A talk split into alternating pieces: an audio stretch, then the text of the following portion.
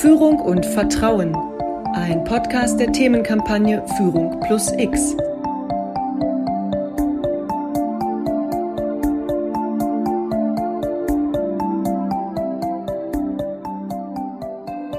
Führung ist ohne Vertrauen nicht möglich. Darin sind sich die meisten Experten heute einig. Aber was bedeutet das in der Praxis? Und welche Geschichten ließen sich erzählen, die die Relevanz von Vertrauen für gute Führung aufzeigen? Das haben wir am Leadership Excellence Institute Zeppelin an der Zeppelin-Universität in Friedrichshafen unseren Direktor und Inhaber des Lehrstuhls Institutional Economics and Transcultural Leadership, Herrn Prof. Dr. Wieland, gefragt.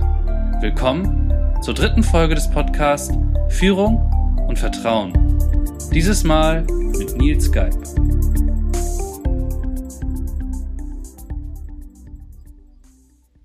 Heute freuen wir uns, Herrn Professor Dr. Wieland im Podcast Führung und Vertrauen begrüßen zu dürfen, um gemeinsam über das Thema zu sprechen.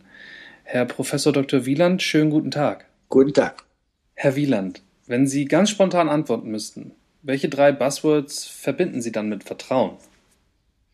Zuverlässigkeit, Aufrichtigkeit und Kontinuität. In der von Ihnen unlängst ausgearbeiteten Theorie der Relational Economics scheint Vertrauen bzw. Vertrauenswürdigkeit auch in Bezug auf die von Ihnen ähm, ja, konzipierte Führungstheorie eine entscheidende Rolle zu spielen. Wieso? Nun, äh, die relationale Sicht äh, der Führung geht ja davon aus, dass äh, Führung nicht etwas ist, was verordnet werden kann, sondern etwas, das von denen, die geführt werden, äh, freiwillig befolgt, gefolgt äh, und auch zugestimmt werden muss. Und insofern spielt natürlich Vertrauen in eine Führungsperson eine ganz entscheidende und die grundlegende Rolle. Hier kann ich vielleicht auf die drei genannten äh, Werte zurückkommen, die das Vertrauen erklären können. Die Aufrichtigkeit äh, einer Führungsperson bedeutet, dass äh, sich jemand äh, bemüht, in allen Situationen entsprechend seinem Wissen und entsprechend seiner Fähigkeit äh, zu handeln und mit anderen äh, sich in der Kooperation abzustimmen. Der zweite Wert war die Zuverlässigkeit. Zuverlässigkeit heißt, dass man das, was man verspricht und das, was man äh, ankündigt, tun zu wollen, dass man das auch wirklich tut. Und die Kontinuität bedeutet, dass man eine Präferenz für weitere gemeinsame Aktionen, für ein gemeinsames äh, Ziel äh, hat und nicht darauf abstellt, äh, in einer bestimmten Situation äh, dann aus dem äh, aus der Kooperation auszusteigen.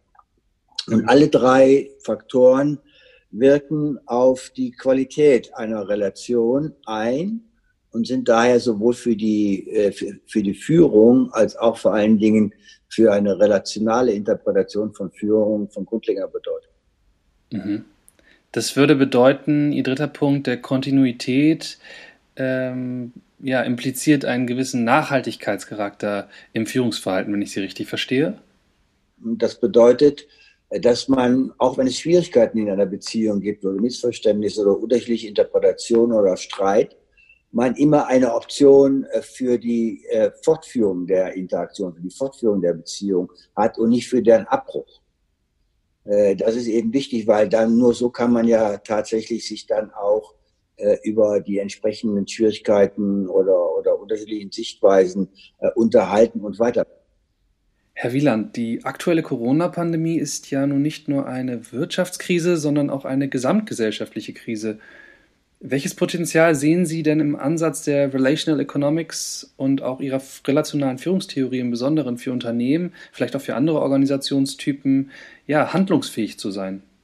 In der relationalen Ökonomie geht es ja vor allen Dingen darum zu sehen, dass ökonomische äh, äh, Transaktionen zusammenhängen mit sozialen, moralischen, gesellschaftlichen und noch alle anderen Arten von, von Ereignissen. Das zeigt sich ja in der, in der jetzigen äh, Pandemie äh, sehr, sehr deutlich, dass zum Beispiel wirtschaftliche Transaktionen einhergehen, zum Beispiel äh, mit gesundheitlichen Konsequenzen.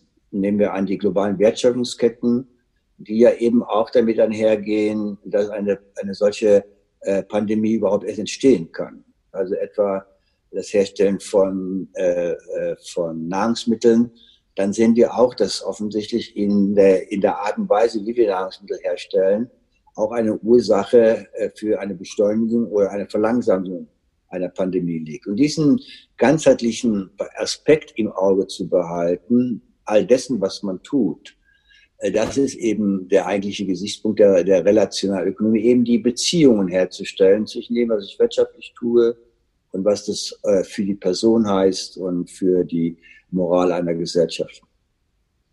Herr Wieland, zum Abschluss unseres Gesprächs würde ich Sie gerne noch etwas Allgemeineres fragen, und zwar, was glauben Sie, welchen Beitrag kann die Wissenschaft für das Gemeinwesen einer Gesellschaft leisten? Das hängt natürlich sehr stark äh, davon ab, äh, der, von welcher Art von Wissenschaft wir reden, etwa von den Naturwissenschaften reden oder von den Ingenieurwissenschaften und den gesellschaftlichen Wissenschaften. Äh, die leisten je spezifische Beiträge zu dem, was eine Gesellschaft äh, zusammenhält und weiterentwickelt. Aber was ich glaube, was Wissenschaft insgesamt verstehen muss, ist, dass sie Bestandteil und Ergebnis der Gesellschaft sind und dass ihre Aufgabe, Aufgaben eben darin bestehen, etwas beizutragen zur Entwicklung und zur Wohlfahrt dieser Gesellschaft und, der, und dem Zusammenleben in dieser Gesellschaft. Und dass dies eben auf den verschiedensten Ebenen basiert, nämlich auf der Ebene erstens, äh, dass man äh, die Bedingungen der menschlichen Existenz äh, erforscht. Zweitens, äh, dass man äh, etwas dazu beiträgt, dass wir über diese Bedingungen äh, kritisch reflektieren können. Und drittens, dass diese beiden Faktoren zusammengenommen etwas dazu beitragen, dass sich Gesellschaften weiterentwickeln können, und zwar weiterentwickeln können in einer Richtung, die für alle, die zu dieser Gesellschaft gehören, vorteilhaft ist. Herr Wieland, wir bedanken uns sehr für dieses aufschlussreiche Gespräch und wünschen Ihnen für die Zukunft alles Gute. Vielen Dank. Tschüss. Ne?